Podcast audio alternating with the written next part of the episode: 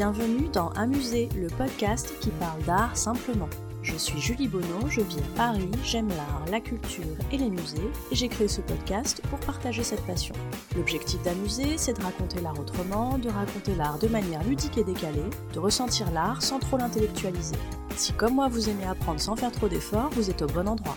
Un nouvel épisode d'Amuser est mis en ligne tous les lundis. Vous pouvez vous abonner à Amuser sur les plateformes iTunes, Spotify, SoundCloud, Stitcher et Podcast France. Vous avez le choix. Je serai ravie de recevoir vos commentaires et suggestions, voire vos 5 étoiles si ce podcast vous plaît. C'est le meilleur moyen d'encourager et de soutenir Amuser.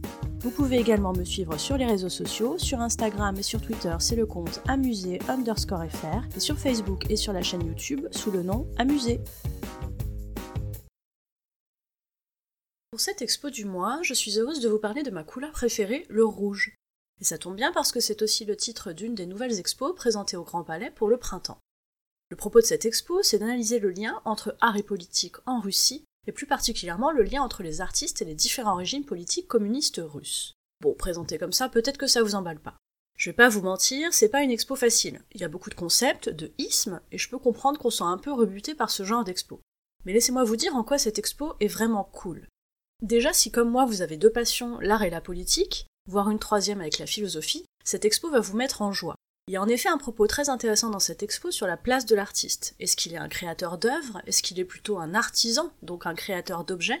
Est-ce qu'il peut être vecteur de libération des peuples en créant des objets fonctionnels et utiles?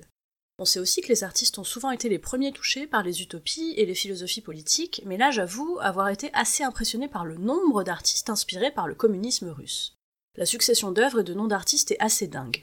Ensuite, vous le savez si vous suivez Amusé, j'ai une grande passion pour les mélanges de techniques. Autant je suis très branchée peinture, autant je peux être particulièrement enthousiasmée par une pièce où je vois des peintures, mais aussi des sculptures, des photos, des vidéos, des photomontages.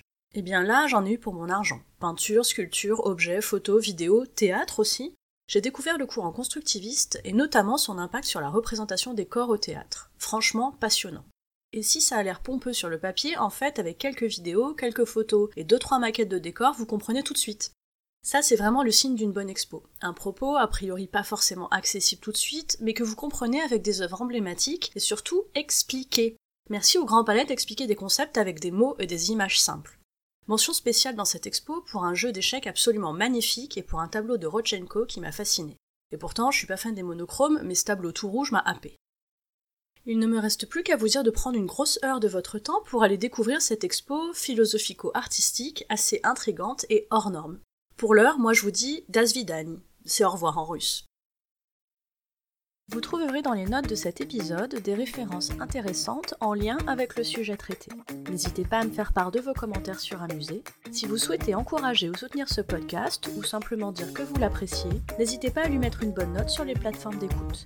Non seulement les bonnes notes ça fait plaisir et c'est encourageant, mais ça permet en plus de faire connaître Amusé. Merci à vous